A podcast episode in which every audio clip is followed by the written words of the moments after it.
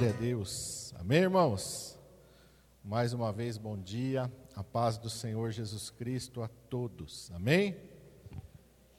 Glória a Deus. Deus é maravilhoso e Deus é santo. E o seu nome é maravilhoso, conselheiro, Deus forte, Pai da eternidade, o príncipe da paz. Amém? E muito mais. Não podem expressar todos os nomes e todos os atributos e tudo aquilo que a gente colocar em Jesus não vão expressar tudo aquilo que ele é. Ele é muito mais do que as nossas palavras, do que os nossos adjetivos podem expressar. Amém? Glória a Deus. Quero te convidar a abrir a sua Bíblia no livro de Atos dos Apóstolos, no capítulo de número 2. E eu vou ler com os irmãos o versículo inicialmente de número 42. Atos dos Apóstolos 2. E nós vamos ler inicialmente o versículo 42.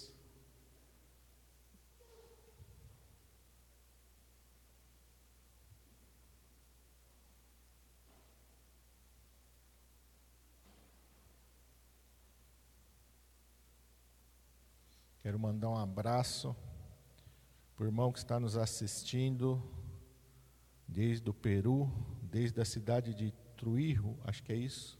Perdoa se eu pronunciar errado. Irmão Jorandir Guimarães, irmã Gabi Raquel, o irmão Antônio Lúcio, uma família que Deus colocou em contato conosco, que nos uniu nesta semana. Amém? E o Senhor fez algo lindo na vida deles começou uma, uma boa obra. Amém? Uma boa obra Deus começou e eles estão nos assistindo.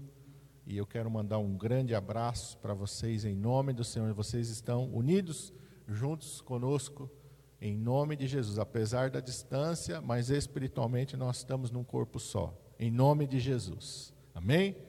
Todos acharam? Atos, capítulo 2, versículo 42 diz assim: E perseveravam na doutrina dos apóstolos e na comunhão e no partir do pão e nas orações. E só a parteado o versículo 43: E em cada alma havia temor. Feche teus olhos. Pai, em nome de Jesus, estamos diante da tua presença tão maravilhosa, tão santa, tão poderosa e ao mesmo tempo, Senhor, que nos dá tanta alegria, nos dá tanto prazer e satisfação, ó Pai. Pedimos que o Senhor continue falando, o Senhor tem falado conosco desde o início, Senhor, nas orações, nas ministrações. O Senhor já está falando, Senhor, e que o Senhor continue falando através da tua palavra. Eu me coloco nas tuas mãos como um vaso, como um servo, Senhor, e que de nenhuma maneira eu venha atrapalhar, interferir ou diminuir aquilo que o Senhor, aquilo que o teu Espírito Santo quer falar à tua igreja e ao teu povo nesta manhã. Usa-me, Senhor, na unção e no poder do Teu Espírito Santo, enquanto o Senhor se move neste lugar e na vida, Senhor, de cada um que está nos assistindo, de perto ou de longe. Vai agindo, o Espírito Santo vai movendo e vai trabalhando, Senhor. E, Pai, oh glória, Tu és maravilhoso, Senhor. E tudo aquilo que Tu faz é bom, perfeito e agradável. E é por isso que nesta manhã nós queremos te agradecer e te louvar em nome de Jesus. Amém. Glória a Deus.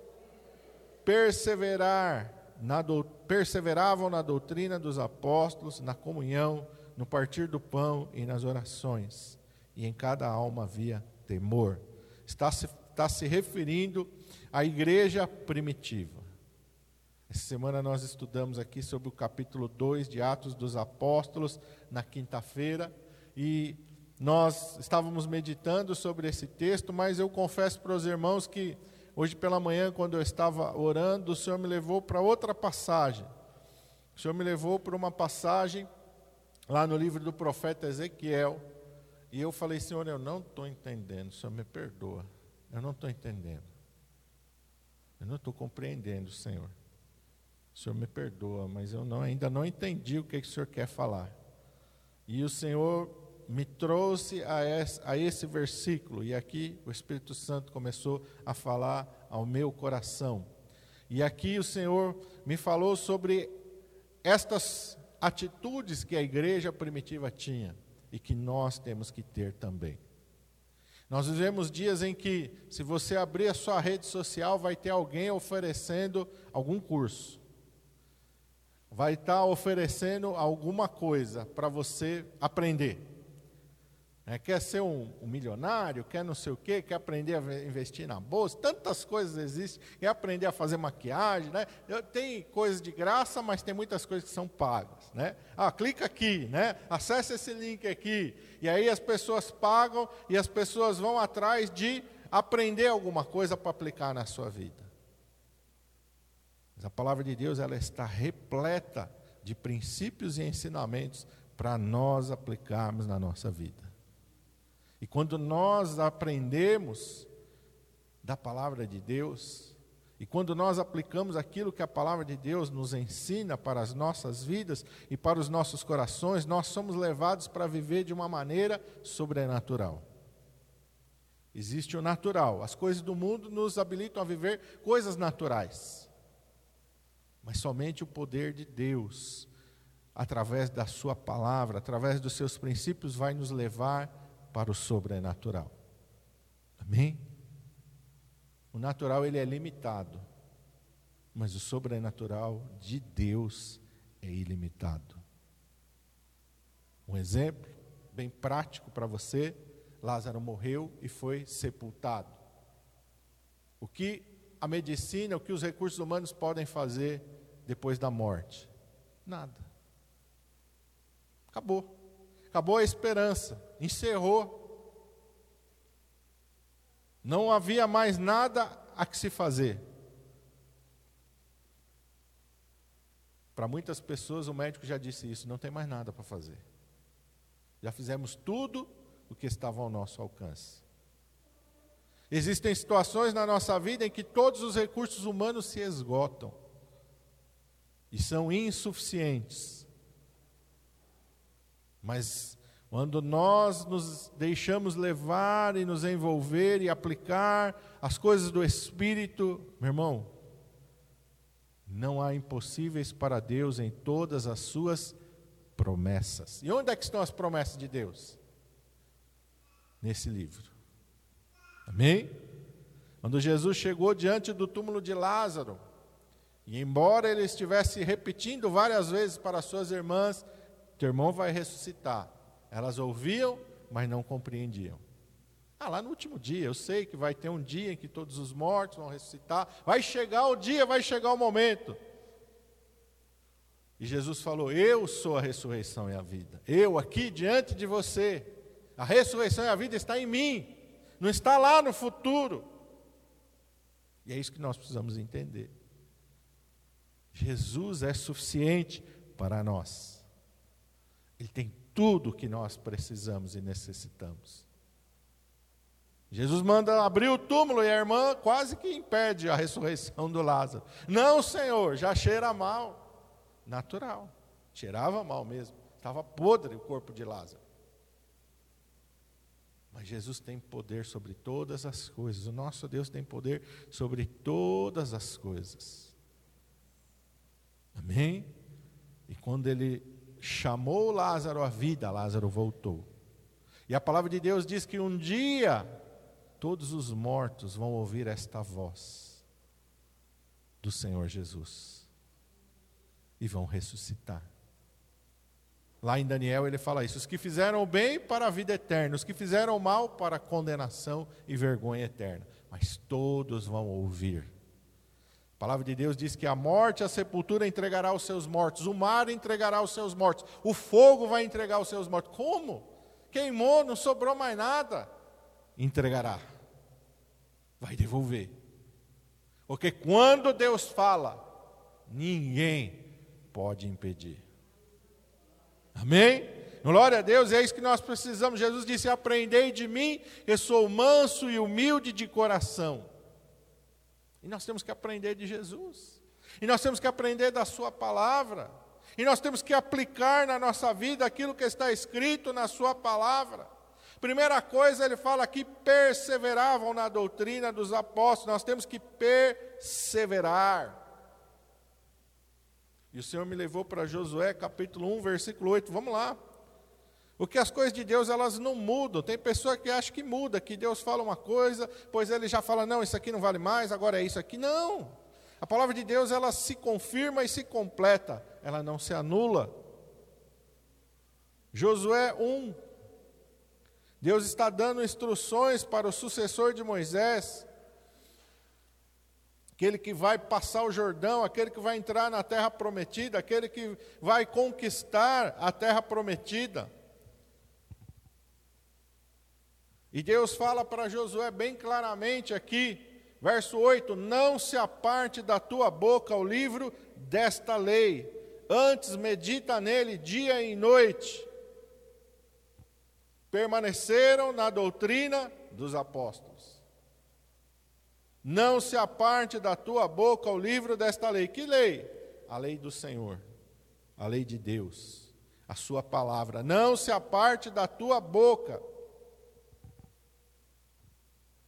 Então, uma das coisas que eu aprendi, a Bíblia eu não leio só assim.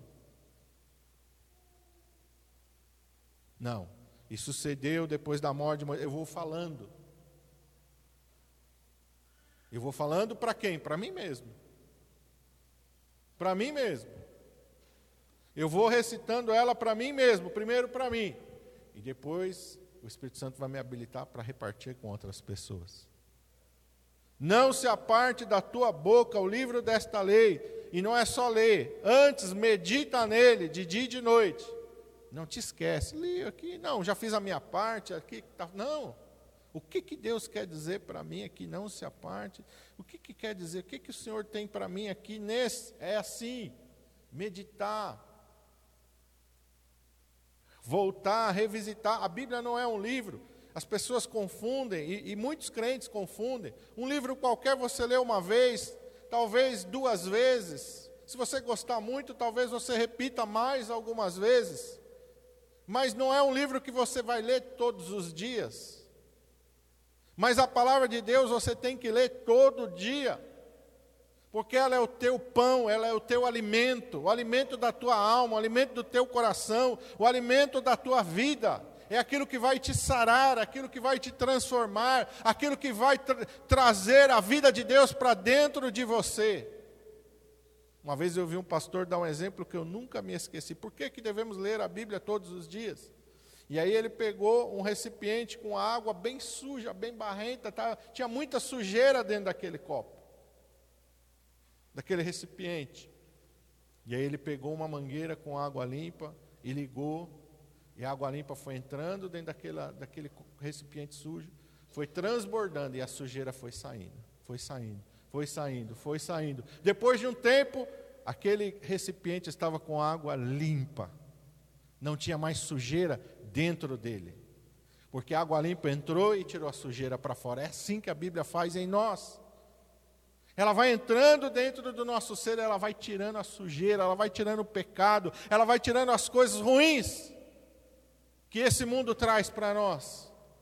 Você liga a televisão, você vai na internet, você conversa com as pessoas, e nós somos e recebemos tantas coisas ruins, vemos coisas ruins, ouvimos coisas ruins, presenciamos coisas ruins. Às vezes somos criados de uma maneira ruim, tivemos experiências ruins. Mas a palavra de Deus vai entrando dentro de nós, ela vai nos purificando, vai nos transformando.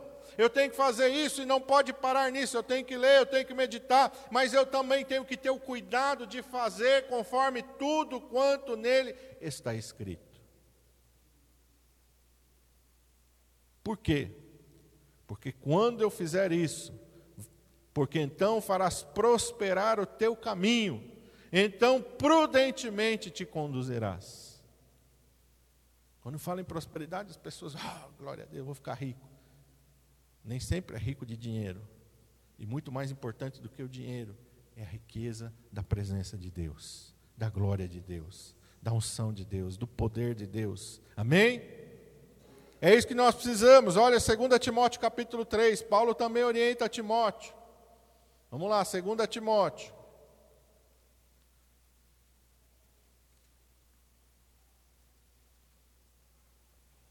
Capítulo 3, versículo 14.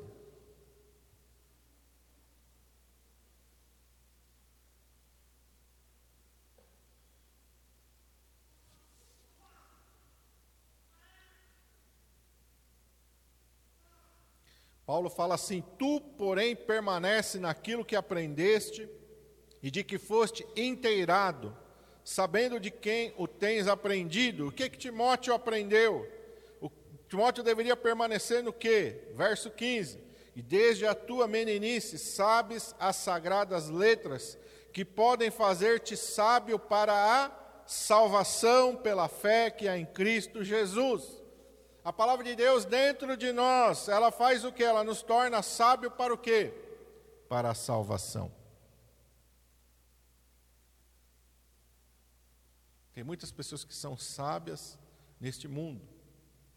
São doutores, são mestres, são PhDs, são têm títulos e mais títulos e mais títulos e mais títulos, dominam assuntos, mas que não sabem nada a respeito da salvação. Vão morrer e vão ir para o inferno com toda a carga intelectual que adquiriram, com todo o conhecimento que acumularam. Porque não sabem nada a respeito da salvação.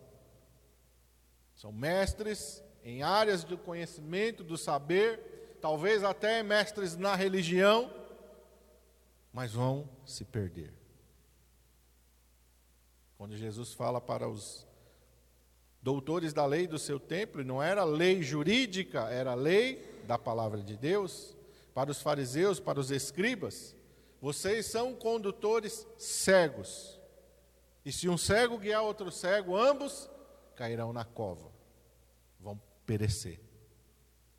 Cegos, cegos, não veem, não conhecem. Então, a palavra de Deus ela vai nos tornar sábios para a salvação pela fé que há em Cristo Jesus. Então permanece nisso. É isso que quer dizer persevera, persevera nisso. Te aplica nisso, não desvia disso, não negligencia isso. A segunda coisa que a igreja primitiva tinha, aqui vai falar comunhão. Eles perseveravam na doutrina dos apóstolos e também perseveravam na comunhão. Comunhão? Como assim, pastor? E eu quero ir com vocês para Hebreus 10, 25. Hoje nós vamos folhear um pouquinho a Bíblia, mas é bom. Hebreus 10.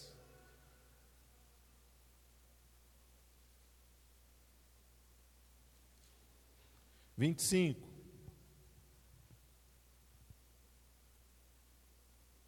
onde o escritor escreve assim: Não deixando a nossa congregação, como é costume de alguns, antes admoestando-nos uns aos outros, e tanto mais quanto vedes que vai se aproximando aquele dia, e o dia que ele está falando é o dia do arrebatamento, e pode ser o dia da nossa partida deste mundo.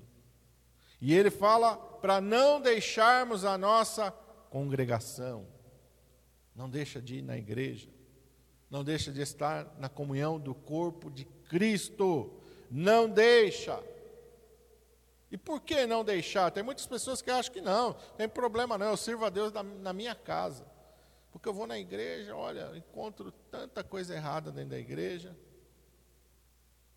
Você já entrou num hospital que não tivesse doença? Existe algum hospital que não tem doença? Não tem pessoa se tratando lá dentro? Qual é o sentido de se fazer um hospital se não pode entrar nenhum enfermo lá dentro? A igreja é o hospital da alma. Jesus disse: Eu não vim para os sãos, eu vim para os doentes. Os sãos não precisam de médico. Quem se acha muito bom não vem para a igreja. Quem acha que não tem pecado, quem acha que não tem problema nenhum, não vem para a igreja. Porque ele acha que ele não precisa de um salvador. Afinal de contas, ele não tem pecado. Vai ser salvo do quê? Vai se perder como se ele é bom? Então, para quem na igreja? Para que um salvador? Para que um redentor? Se ele acha que ele pode salvar-se a si mesmo.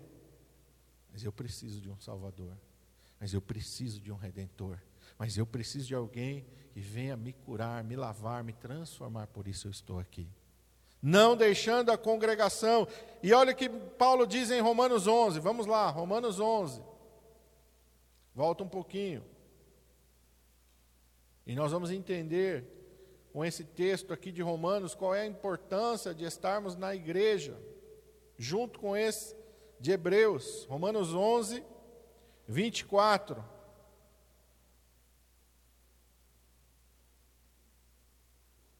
Paulo diz assim: porque tu, e aí ele está se referindo a mim e a você individualmente, foste cortado do natural zambujeiro e contra a natureza, enxertado na boa oliveira. Paulo está falando que a nossa natureza é má. Lembra de Davi no Salmo 51, em pecado eu fui concebido, em iniquidade eu nasci. É assim. Nós nascemos pecadores. O pecado de Adão atingiu todos os homens. Por mais que você olhe uma criança recém-nascida e que você enxergue pureza nela, e que você enxergue inocência nela, ela nasce pecadora e com a condenação sobre a vida dela. E somente Jesus pode tirar essa condenação. Porque às vezes a gente acha, não, o nenenzinho é tão puro, é tão inocente. Ele não tem pecado nenhum. Ele não tem dele, talvez. Mas ele traz sobre ele o pecado e a condenação de Adão. E somente Jesus pode tirar. Somente Jesus pode nos lavar. Somente Jesus pode nos transformar. É só Jesus o homem por si só não pode se salvar, é somente Jesus. Paulo está dizendo: tu foste cortado. Jesus Cristo vem, quando nós aceitamos ao Senhor Jesus Cristo, Ele nos corta das, dessa velha árvore, da árvore do pecado, da árvore da morte, da árvore da destruição, da árvore que nos liga ao inferno. Ele nos corta dali e Ele nos enxerta na boa oliveira. E é Jesus boa oliveira ou boa videira. Jesus disse: Eu sou a videira verdadeira e meu pai é o lavrador. Quem já viu um enxerto numa planta? Como é que você enxerta? Você vai lá, corta o galho que você quer enxertar e deixa do lado? Deixa próximo? O que, que você tem que fazer? Você vai lá e corta a árvore que você quer enxertar aquele ramo. E aí você une os dois, para que aquele galho receba a seiva e a vida que vem daquele tronco. Se não estiver perfeitamente ligado, o que, é que vai acontecer com o ramo, com o galho? Seca e morre. Como é que a gente acha que sem a igreja, fora da comunhão do corpo de Cristo, a gente vai ter vida? É um engano. É um engano. É uma mentira. Se eu pegar meu dedo, estou aqui, ó, cortar meu dedo e colocar ele no meu bolso, o que, que vai acontecer? Apodrecer, vai cheirar mal. Nem eu vou aguentar o cheiro dele. Posso guardar ele numa gaveta. Aqui na igreja, não vai viver. Ou eu, o médico costura de novo, ou vou enterrar. Porque ele por ele mesmo ele não tem vida. Ele precisa estar ligado num corpo. Qual é o corpo de Cristo? Na terra, a igreja. A igreja. Amém? E não é qualquer igreja, é a igreja que serve a Deus, que vive essa palavra. Não pode ter idolatria, não pode ter heresia, tem que estar firmado nesta palavra. Por isso a comunhão é tão importante. A igreja não se dispersou, não foi cada um para o seu lado. Eles permaneceram na doutrina dos apóstolos e permaneceram na comunhão. E o que mais que diz lá? Perseveraram no partir do pão. que, que significa partir do pão? Para muitas pessoas, hoje, se assentar em volta de uma mesa como uma família não tem mais valor.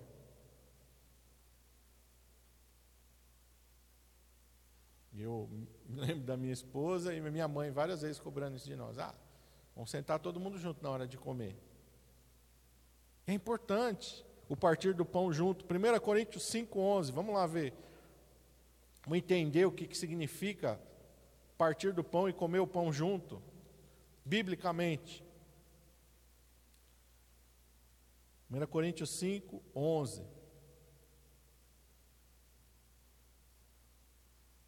Mas agora escrevi que não vos associeis com aquele que, dizendo-se irmão, for devasso, ou avarento, ou idólatra, ou maldicente, ou beberrão, ou roubador.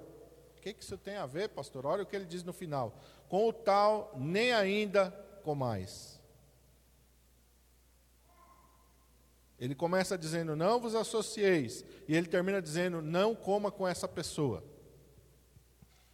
É qualquer pessoa? Não, ele está falando aqui. Antes ele vai falar, marca aí para você ler depois. Ele não está falando das pessoas do mundo. Ele está falando com aquele que, dizendo-se irmão, aquele que diz que é de Jesus, aquele que diz que é salvo, que é crente. Mas se ele for uma pessoa devassa, avarenta, idólatra, maldizente, beberrão ou roubador, Paulo está dizendo: não, ah, ah, ah, não se associe com essa pessoa, não coma junto com ele. Porque o comer na Bíblia significa comunhão, associação. Significa estamos juntos, estamos, estamos ligados. Mas comer não tem nada a ver, pastor. Tem pessoa que fala, comer não tem nada a ver. Ah, comer, eu vou lá como, mas eu, eu não. Ele, ele lá no erro dele, eu na minha. Você acha que comer não tem nada a ver? Vamos para Daniel capítulo 1. Vamos lá para o Velho Testamento. Daniel, depois nós vamos voltar para o Novo. Daniel capítulo 1.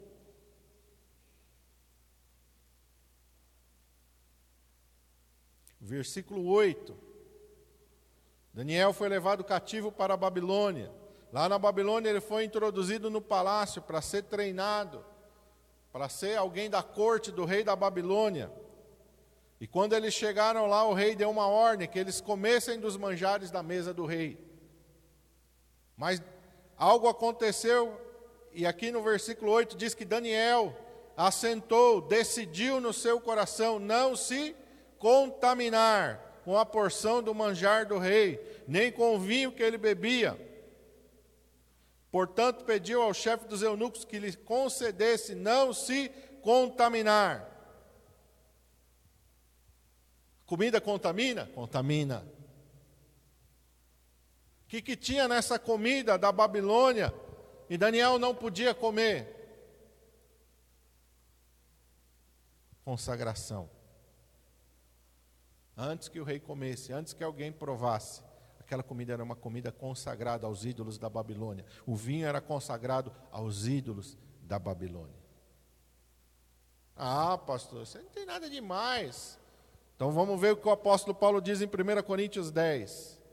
Não, não tem nada demais. Tem crente que vai, a festa junina. Tem gente que pega o docinho lá de Cosme e Damião. Tem gente que é, participa destas coisas, não tem nada demais. Então vamos ver o que a Bíblia diz. Não interessa a opinião das pessoas. O que interessa é o que a palavra de Deus nos ensina. E é nessa palavra que nós temos que permanecer. 1 Coríntios 10, versículo 20 e 21. O apóstolo Paulo fala assim: Antes digo que as coisas que os gentios sacrificam, a sacrificam a quem? Aos demônios, e não a Deus. E não quero que sejais participantes com quem? Com os demônios. Não podeis beber o cálice do Senhor, e ele está falando da Santa Ceia. Santa Ceia você não bebe, não come, na presença de Deus, por quê? Comunhão com Deus, comunhão com Cristo. Aquele que come da minha carne, bebe do meu sangue, Se não comer, não tem parte comigo, não se associa comigo. Fazer isso em memória de mim não é somente algo simbólico, é algo espiritual. Participar da Santa Ceia. Paulo está falando: não podeis beber o cálice do Senhor e beber o cálice dos demônios. Não podeis ser participantes da mesa do Senhor, e a mesa do Senhor é a Santa Ceia, e da mesa dos demônios. Aqui na Moca tem umas igrejas ah, que faz umas comidas gostosas. É uma festa lá da querupita, do não sei o quê, não sei o quê. Ah, é tão gostosa a comida que faz lá, pastor. É tão gostoso. Olha o que a palavra de Deus está dizendo. Você acha que você pode comer? Você acha que você pode participar? Você poder, você pode. Deus não vai pôr uma arma na sua cabeça e nem o pastor dizendo, não come. Mas quando você faz isso, você está se associando com quem? Você está se tornando um com quem? E aí, qualquer coisa, eu estou dando exemplos aqui, mas não tem só aqui não. Vários lugares do mundo têm lá a sua cultura, tem as suas coisas. Nós não devemos participar de nada. Né? Na cultura japonesa não tem lá o, o Butsudan, é isso que fala? Você vai comer daquilo que está lá? Não. Você vai participar daquilo que está lá? Não. Porque se enquadra nisso que a palavra de Deus está dizendo. Amém? Então você não pode, é no partir do pão, tem que ser um partir do pão puro. Você não pode participar da mesa do Senhor e da mesa dos demônios. Se você quer a presença de Deus, a unção de Deus sobre a sua vida, você tem que se abster disso. E mais que ele fala aqui, nas orações, perseverar nas orações. A oração é algo imprescindível na nossa vida. Palavra de Deus, oração, faz uma coisa, uma diferença muito grande na nossa vida. E Jesus foi quem nos ensinou isso, Mateus 26. Vamos lá, para não ficar só nas palavras do pastor. Que a minha palavra, o que eu falar, você pode esquecer, mas a palavra de Deus você não vai esquecer, porque a palavra de Deus não é a palavra do homem, mas é a palavra de Deus. Ela é uma boa semente, ela é viva, ela é eficaz, ela tem poder de transformar a sua vida. Mateus 26, 41, Jesus está falando: vigiai e orai, para que não entreis em tentação. Na verdade, o espírito está pronto, mas a carne é fraca. Vigiai e orai. Eu tenho que estar atento. Tem coisas que eu não posso fazer. Tem coisas que eu não posso me contaminar, me misturar. Tudo entre que nós falamos antes entra nesse vigiai aqui. Tudo que nós falamos antes, perseverar na doutrina, comunhão, né? que, que nós falamos antes. Perseverar na doutrina, comunhão, partir do pão, isso entra na vigilância. Vigio em tudo isso, mas eu tenho que me aplicar à oração. Por quê? A carne é fraca. A carne gosta de orar? Não. Por que a carne não gosta de orar? Porque não satisfaz ela. Ela gosta do pecado. Ela tem prazer nas coisas mundanas. Você virar uma noite assistindo uma maratona de séries, de filmes, você virar a noite fazendo as coisas que, você, que a carne gosta, vai tranquilo. Mas se você ajoelhar cinco minutos para orar, dói o joelho, dói as costas, dá sono, sua mente viaja, né? você está orando, daqui a pouco sua mente está lá longe, porque a carne não quer porque a carne milita contra o espírito, o espírito milita contra a carne. O apóstolo Paulo diz isso, e os dois se opõem. Mas eu tenho que me aplicar à oração, porque Jesus disse que eu tenho que orar, e a oração me coloca em contato com Deus. Eu vou ser fortalecido espiritualmente pela oração. A oração vai me fortalecer espiritualmente. Lucas 21, 36, Jesus fala: vigiai orando. Jesus era um homem de oração. Em vários momentos do Evangelho você vai ver que ele despede a multidão, ele despede os seus discípulos e ele se retira para um lugar à parte para orar. E quando ele vem ao encontro dos seus discípulos andando por sobre o mar, os discípulos foram embora no final da tarde porque ele mandou, mas ele subiu ao monte e passava a noite em oração. Uma vigília. Jesus estava em vigília de oração. A palavra de Deus diz lá em Lucas 2,37 de Ana, a profetiza. Olha o que diz lá, olha que coisa maravilhosa. Vamos lá, Evangelho de Lucas 2.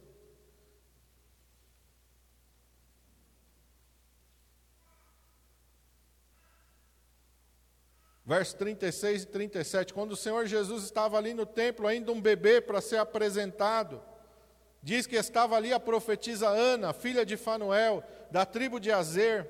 Esta era uma de avançada idade, tinha vivido com o marido sete anos, desde a sua virgindade, e era viúva de quase 84 anos. E o que, que fazia essa mulher? Não se afastava do templo, servindo a Deus. Como que ela servia a Deus? Em jejuns e orações, noite e dia. Não se afastava do templo, servindo a Deus em jejuns e orações, noite e dia. E Deus falou para ela: antes de você morrer, você vai segurar o Salvador, o Redentor, nos teus braços. Às vezes a gente acha que a oração e o jejum e a intercessão não é um ministério, é um ministério. E é um ministério glorioso e maravilhoso. Amém? Esse era um serviço, era o servir desta mulher de Deus, uma mulher. Olha, que privilégio que essa mulher teve. Amém? Por quê? Porque ela não deixava de jejuar e orar. Olha a importância da oração. Nós vamos ver, pois em Atos 3:1, os apóstolos subiam e eles tinham a hora, a hora da oração, Atos 3. Onde aquele coxo paralítico é curado na porta do templo, o que que Pedro e João estão indo fazer no templo? Subiam juntos a hora da oração, nove da manhã. Não, não era nove da manhã, não, desculpa. Nona, era três horas da tarde, é isso? Três horas da tarde. É o dia para os judeus começava no nascer do sol, então era considerado às seis da manhã. Então a nona é às três da tarde. Às três da tarde, o que, que eles estavam fazendo? Indo ao templo, orar. E a palavra de Deus vai dizer mais aqui, Atos 4, 31, onde eles são ali açoitados, e quando eles são proibidos de pregar no nome do Senhor Jesus Cristo, são ameaçados, o que, que acontece com eles quando eles são soltos? Verso 31, eu vou ler só o final, não quero entrar aqui para não me, me alongar. Eles tendo orado, moveu-se o lugar em que estavam reunidos e todos foram cheios do Espírito Santo. Um terremoto santo, oh glória! Um terremoto do gozo e da glória do Senhor, moveu-se o lugar em que estavam reunidos. Deus estava dizendo: Eu estou com vocês. Amém? Continua pregando.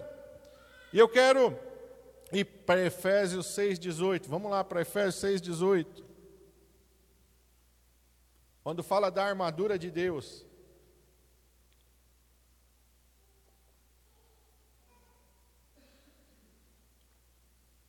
E eu quero começar a ler com vocês no verso 13.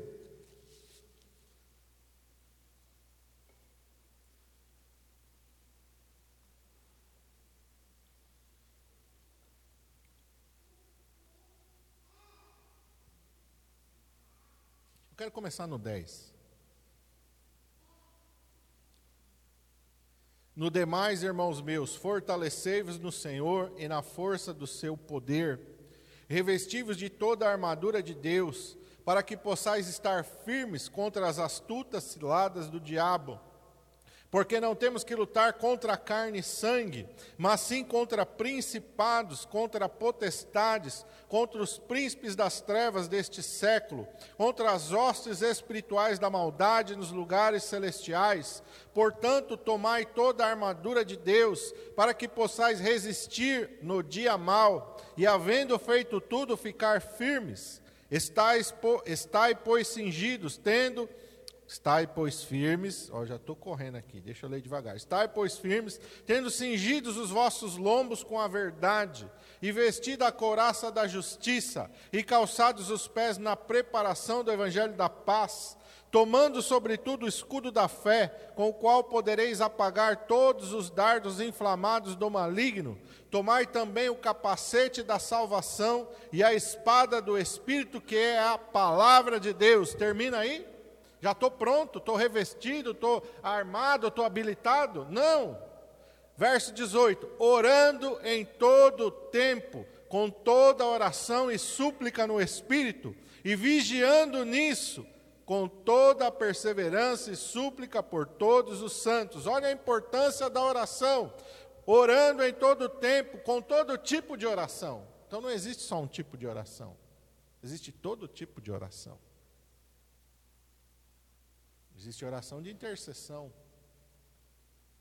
Existe oração de alegria. Existe oração pela busca da presença de Deus. Existe oração que é um pedido de socorro. Senhor, me ajuda, estou aqui vacilando, estou quase caindo. Senhor, me ajuda. Existe todo tipo de oração, ele fala disso, com toda a oração e súplica no Espírito Santo. Fazer o quê? De qualquer maneira? Não vigiando nisso com toda a perseverança e súplica por todos os santos. Você tem que ter um caderno de oração.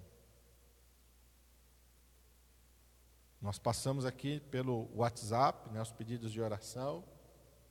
Anota no caderno. Nós temos aqui o nosso caderno de oração da igreja também. Mas tem o seu caderno de oração por todos, não é só por você, a gente ora tanto pela gente. Mas aqui a palavra de Deus nos ensina, não é errado a gente orar pela gente, mas a gente não pode esquecer de orar por todos os santos. Todo tipo de oração e súplica. Ora antes de tomar qualquer decisão, ora antes de sair para trabalhar, Ora antes que as coisas deem errado. A gente tem costume de orar depois, só depois, só depois. Não. Ora antes, pega o, o costume de orar sempre antes. Sempre antes. Amém? E a última coisa que ele fala aqui é sobre o temor. No verso 43, Atos 2, 43, em cada alma havia temor. E esse temor está associado não com medo, mas com obediência. Não é para você ter medo de Deus, mas é para você ser obediente a Deus. Temor é um respeito santo para com Deus e para com a Sua palavra e para com as coisas de Deus. Eu quero ir com vocês para Deuteronômio 10. Vamos lá, Deuteronômio 10. Quinto livro da Bíblia o último livro de Moisés, o servo do Senhor. Deuteronômio 10. Eu quero ler o verso 12 e o 13. Deuteronômio 10, 12. Agora, pois, ó Israel, que é o que o Senhor teu Deus pede de ti? Senão que temas ao Senhor teu Deus e que andes em todos os seus caminhos, e, ame, e o ames e o sirvas ao Senhor, teu Deus, com todo o teu coração e com toda a tua alma. Verso 13: Para guardares os mandamentos do Senhor e os seus estatutos, que hoje te ordeno para o teu bem. O temor aqui está associado à obediência. Obedeça, seja obediente. Não basta saber o que a Bíblia diz, eu tenho que fazer aquilo que a Bíblia diz. Eu brinco com os irmãos, mas é uma verdade. Quando nós morrermos e formos dar conta da nossa vida, Deus não vai apresentar uma prova. Olha, sem questões bíblicas, se você responder corretamente, 50% você está salvo. Se você errar, mais de 50% está no inferno. Não é assim. Eu não quero saber o que está aqui ó, na tua mente. Deus quer saber o que, que você viveu. O que, que você viveu? de todos os mandamentos que o Senhor mandou? O que, que se aplicou? No que, que você transformou a sua vida? Deus está falando, o que, que o Senhor teu Deus pede de ti? O que, que Deus está pedindo de mim, de você? O que, que o Senhor exige de nós? Temer ao Senhor. Eu quero ir para o Salmo 111, porque o salmista nos traz aqui uma orientação importante. Salmo 111.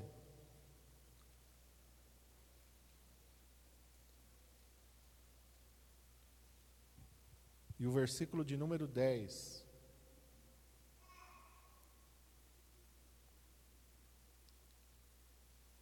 Olha o que ele fala aqui.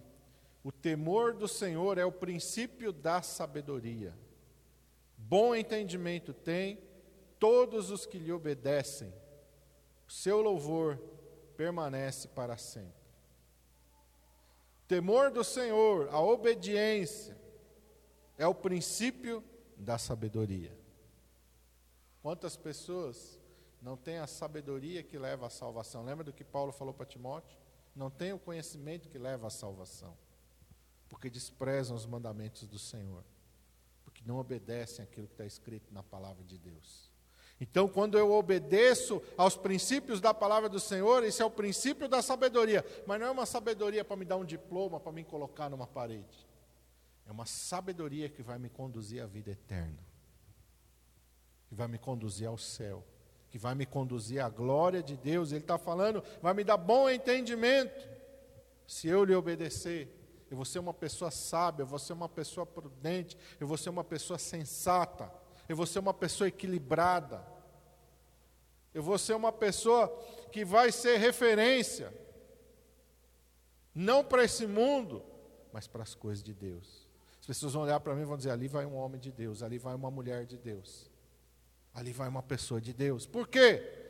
Porque o temor do Senhor é o princípio da sabedoria. Vamos voltar lá para Atos e eu vou encerrar. Atos 2.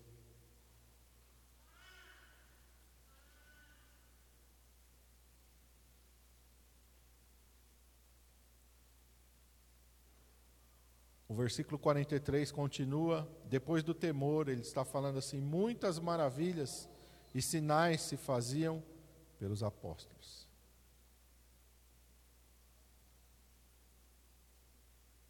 Feche teus olhos, curva a tua cabeça. Quem é que não quer viver muitos sinais e maravilhas? Quem é que não quer viver milagres? Quem é que não quer viver coisas extraordinárias do poder de Deus na sua vida? Todos nós queremos. Mas a palavra de Deus está nos apontando o caminho que nós devemos que percorrer para alcançar esta posição em que os sinais e as maravilhas vão se tornar parte da nossa vida poder de Deus não é mágica. O poder de Deus não é uma varinha de um personagem mágico. A palavra de Deus não é uma lâmpada, como nas histórias das mil e uma noites, que tem um gênio dentro, e se eu esfregar ele vai sair e vai me conceder desejo. Não é assim. Existem princípios que eu tenho que trilhar na minha vida. Existem coisas que eu tenho que fazer na minha vida, que eu tenho que obedecer, para que a minha vida seja uma vida cheia do poder e da unção do Espírito Santo. Eu não vou fazer por onde herdar a salvação, não é isso que Deus está falando. A salvação nós recebemos de graça pela fé. O ladrão da cruz, ele foi salvo pela fé pela graça de Deus. O que, que o ladrão da cruz fez para ser salvo? Ele creu no Senhor Jesus Cristo. Pela fé ele foi salvo. Uma coisa é você querer viver na expectativa de ser o ladrão na cruz. Outra coisa é você viver na expectativa de ser como um apóstolo do Senhor Jesus Cristo. Lembre-se que o ladrão da cruz só teve a oportunidade na hora da morte. Então, se você não conheceu o Senhor Jesus na hora da morte, isso não se aplica a você. Não viva nessa expectativa. porque isso não vai se aplicar para você. Deus está te dando a oportunidade antes. E esse tempo de vida que você tem é um talento que Deus está entregando na tua mão. Lembra da parábola dos talentos? Alguns recebem mais tempo, conhecem ao Senhor mais cedo na sua vida. Outros conhecem mais tarde. E Deus vai naquele dia pedir contas do que você fez com o tempo que você recebeu, tendo o conhecimento dele, tendo entregue sua vida para ele. Como é que você gastou esse tempo? Como é que você aplicou esse tempo da tua existência? Você negligenciou, você enterrou a tua vida espiritual, porque afinal de contas você tinha que trabalhar, você tinha que viver. Então minha vida espiritual fica para a hora da morte. Quando chegar na hora da morte eu vou ver como é que eu me resolvo com Deus. Isso é enterrar o talento. Isso é enterrar o talento. Não é isso que Deus espera de mim de você. Ele espera que a nossa vida seja uma vida frutífera. E nós saibamos remir o tempo e gastar tempo com aquilo que vai nos tornar sábios para a vida eterna. A mim e a você, Deus quer que a gente viva uma vida cheia do poder do Espírito Santo de Deus. Jesus quer que a gente pregue o Evangelho a toda criatura. Nós fazemos parte da grande comissão de Marcos 16. Pregar o Evangelho a toda criatura. Ide por todo mundo e pregar o Evangelho a toda criatura. Talvez Deus não te chame para você sair da tua nação e ir para outra. Mas Deus te use como um missionário no meio da tua família, no meio do teu círculo de amizades, no meio do teu círculo de trabalho, da tua vizinhança, em algum lugar, Deus vai te usar para pregar o Evangelho. Para você ser uma testemunha da ressurreição de Jesus Cristo. Para você ser alguém que vai manifestar o poder e a glória de Deus. Ele nos colocou como sal e como luz do mundo. Nós não podemos viver uma vida em que nós passamos desapercebidos. As pessoas não sabem que somos de Jesus. As pessoas não sabem como agradar a Deus, porque elas não ouvem da nossa boca. Se você chegar para pregar para uma pessoa e ela dizer: Olha, eu não quero saber, não fala comigo disso, você está livre do sangue daquela pessoa. Mas isso é bem diferente de você nunca falar nada para ela. É completamente diferente. E mesmo que a pessoa diga para você que não quer ouvir, Deus pode te dar estratégia e sabedoria para você aos pouquinhos ir colocando a boa semente. Peça a Deus, Ele vai te dar sabedoria, Ele vai te dar inteligência. O que a gente não pode fazer é negligenciar. O que a gente não pode fazer é fingir de conta que isso não é para mim, isso é para o pastor, isso é para o missionário, isso é para o evangelista, isso é para o diácono, isso é para o obreiro, isso é para o presbítero. Eu não tenho cargo nenhum na igreja, então isso não quer dizer nada para mim. Não se aplica na minha vida, é engano seu. Engano seu. Não existe um ministério de não fazer nada na igreja de Jesus Cristo. Não existe ministério de ficar sentado no banco.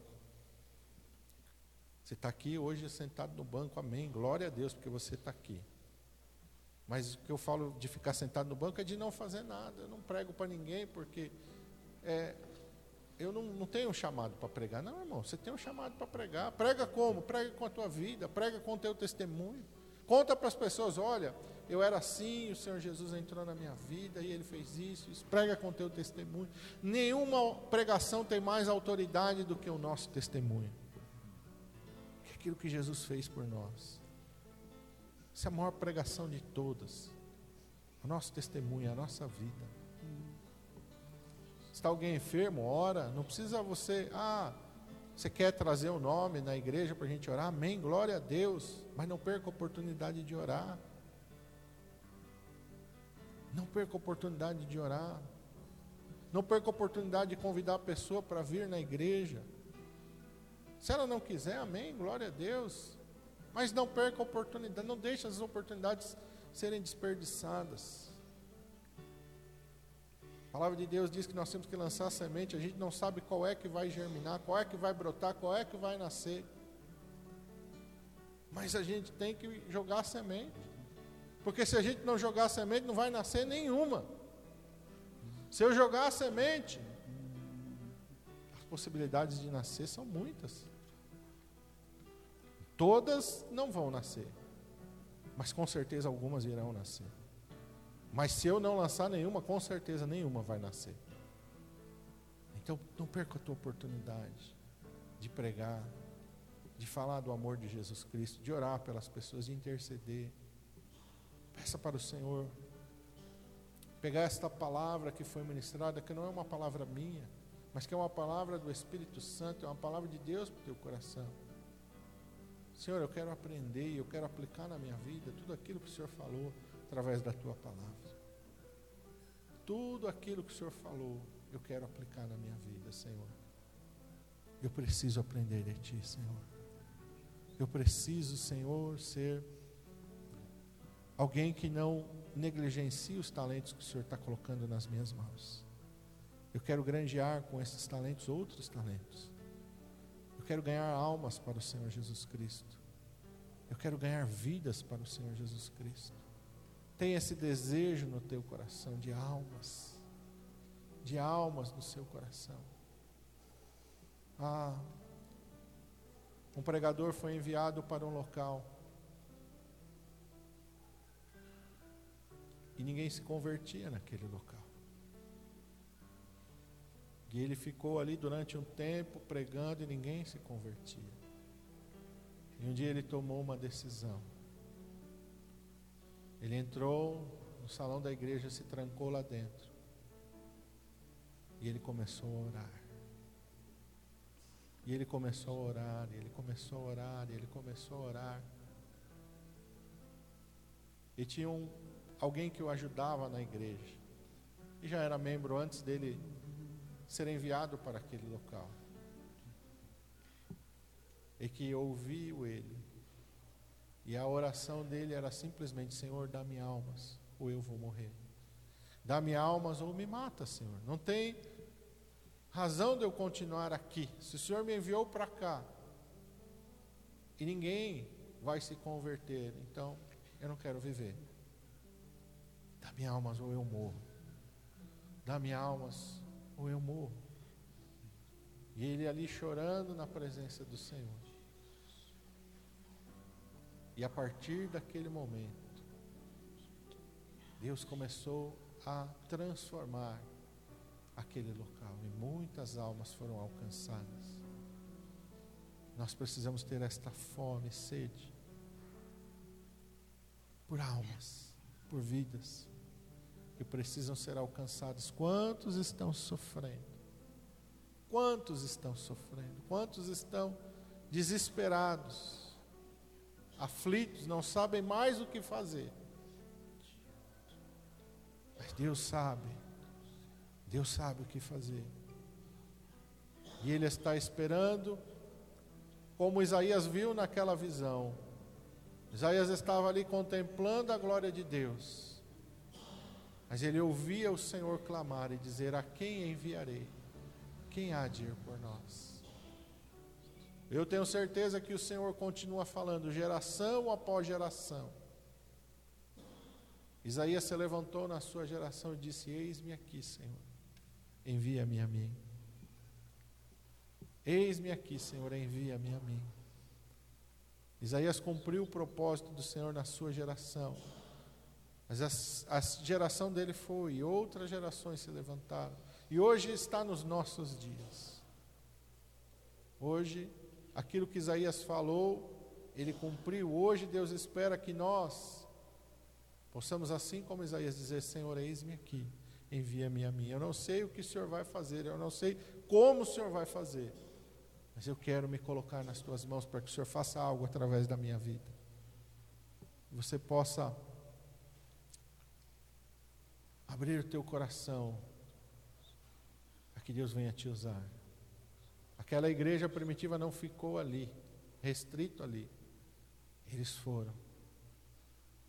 E o mundo foi transformado, porque aquelas vidas se dispuseram a pregar o Evangelho.